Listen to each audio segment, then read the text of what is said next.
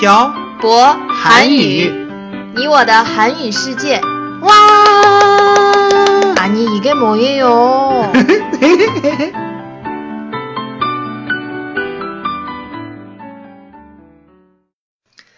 안녕하세요. 빡빡 한국어의 셔보쌤이에요. 안녕하세요, 여러분. 빡빡 한국어의 연동 쌤입니다. 네. 태태 씨, 저 며칠 전에 재미있는 꿈을 꿨어요. 어, 그래요? 어떤 꿈을 꿨어요? 꿈에서 우효광하고 추자연 부부가 나왔어요. 아, 연돈쌤이 웨이브에 번역하라고 올린 내용이요? 음, 네. 태태 씨는 꿈을 자주 꿔요? 네, 요즘 꿈을 자주 꿔요. 저도 왜 그런 꿈을 자주 꿨는지 모르겠어요. 음, 어떤 꿈을 꿔요? 요 며칠간 가장 기억에 남는 꿈은 제가 탱크 운전을 했어요. 이거 얘기했던 것 같아요. 근데 중요한 건 지붕이 없는 탱크예요. 어, 이런 꿈을 뭐라고 하는지 알아요? 뭐라고 해요? 개꿈이라고 불러요. 개 꿈? 개? 강아지? 네. 그냥 아무 없는, 아, 아무 내용 없는 그런 꿈을 개꿈이라고 불러요. 음, 그런데 재미있는 것은 자기 전에 생각하는 것이 꿈에 나올 확률이 많다고 하네요. 음, 그리고 꿈에서 나오는 것은 현실과 반대라는 말을 들은 적이 있어요. 네. 저도 그런 말 들은 적이 있어요. 음, 태태 씨는 어떤 꿈을 꿔봤어요? 재미있는 꿈이요. 기억이 안 나요, 잘. 그러면 태태 씨 저랑 연애할 때 제 꿈 꾼 적 있어요? 아니요? 그럼 잠자기 전에 제 생각 안 했어요? 그런가 봐요. 아, 이 결혼 무효예요. 어떻게 저한테 이럴 수가 있어요? 저는 연애할 때 태태 씨 꿈 많이 꿨는데 그거는 잘 모르겠어요. 진짜 안 되겠어요, 태태 씨.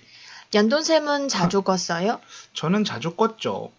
그런데 꿈을 자주 꾸면 음. 잠을 제대로 못 자요. 음. 꿈을 꾼 후에 잠에서 깨면 머리가 띵 하고 아파요. 어, 왜 갑자기 말을 돌려요, 근데? 자꾸 이상한 소리 하지 말고 빨리 꿈에 대해서 얘기해요. 제가 꿈을 꾸고 나면 머리가 아프다고 했잖아요. 잠을 잘못 잔 것처럼. 어, 그건 과학적으로 렘 수면 뭐 이런 말들이 있는데 여기서는 너무 어려우니까 얘기하지 않을게요. 연돈쌤은 어떤 재미있는 꿈을 꿨어요? 사실 재미있는 건 아니고 지금도 가끔 꾸는 아주 무서운 꿈이 있어요. 어떤 꿈이요? 막 귀신이 나와요? 그것보다 더 무서운 꿈이에요. 그럼 막 감옥에 가요? 음, 그거랑 비슷해요. 어떤 꿈이에요? 알려주세요. 아, 군대에 다시 가는 꿈이에요. 아니, 그게 그렇게 무서워요? 아니, 생각해봐요. 지금 태태 씨랑 결혼도 했는데 제가 다시 군대에 가면 태태 씨 혼자 있어야 해요. 2년 동안 혼자 있을 수 있어요? 전 혼자 있을 수 있어요. 연돈쌤 그냥 다시 군대에 가세요. 지금은 나이가 서른 살이 넘어서 군대에서도 안 받아줘요. 그거 참 아쉽네요. 어, 그리고 어릴 때 높은 곳에서 떨어지는 꿈을 꾸면 키가 큰다는 말도 있, 었는데 태태 음. 씨는 떨어지는 꿈을 많이 안 꿨나 봐요? 이런 거 못 들어봤어요. 태태 씨는 꿈에 대한 이야기 알고 있어요? 아니요, 저 사실 꿈에 대해서 잘 몰라요. 아, 그런데 저 이상한 꿈을 꾸면 그 음. 꿈을 인터넷에서 찾아봐요. 아, 해몽을 하는구나.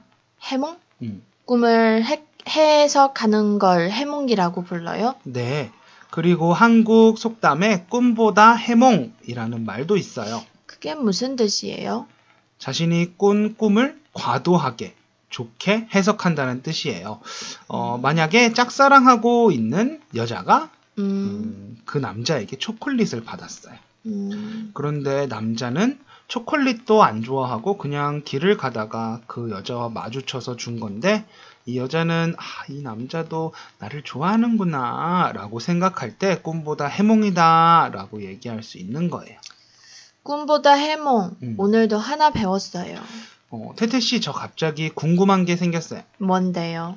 한국에는 대통령 꿈을 꾸거나 똥, 돼지 꿈을 꾸면 좋은 일이 생긴다는 말이 있는데 중국도 그런 게 있어요? 중국은 그런 거 없는 것 같아요. 음. 아니면 제가 또 모르는 건가? 대태씨 진짜 안 되겠어요. 나한테도 중국 문화에 대해서 좀 알려주세요. 다른 거 많이 알려줬잖아요. 저 미신 같은 거 잘 몰라요. 미신? 음. 어, 우리 다음번에는 미신에 대해서 얘기해 볼까요? 우리 미신에 대해서 얘기했어요? 아니요? 아마 안 했을 거예요. 음, 그럼 우리 다음 시간에는 미신에 대해서 이야기를 해봐요. 그래요. 그럼 오늘 내용은 여기까지 할까요? 네, 오늘 내용은 여기까지 해요. 오늘은 꿈에 대해서 알아봤, 어, 이야기해봤습니다. 음. 여러분은 꿈을 자주 꾸는 편인가요? 아니면 잠을 푹 잘 자는 편인가요? 가끔 꿈에 옛 애인이 나오면 그 다음날 마음이 들뜨거나 하지 않나요? 음. 그리고 좋아하는 사람이 꿈에 나오면 그 다음날 기분이 정말 좋거나 하지 않나요? 여러분들도 다 겪어보셨을 거라고 생각해요.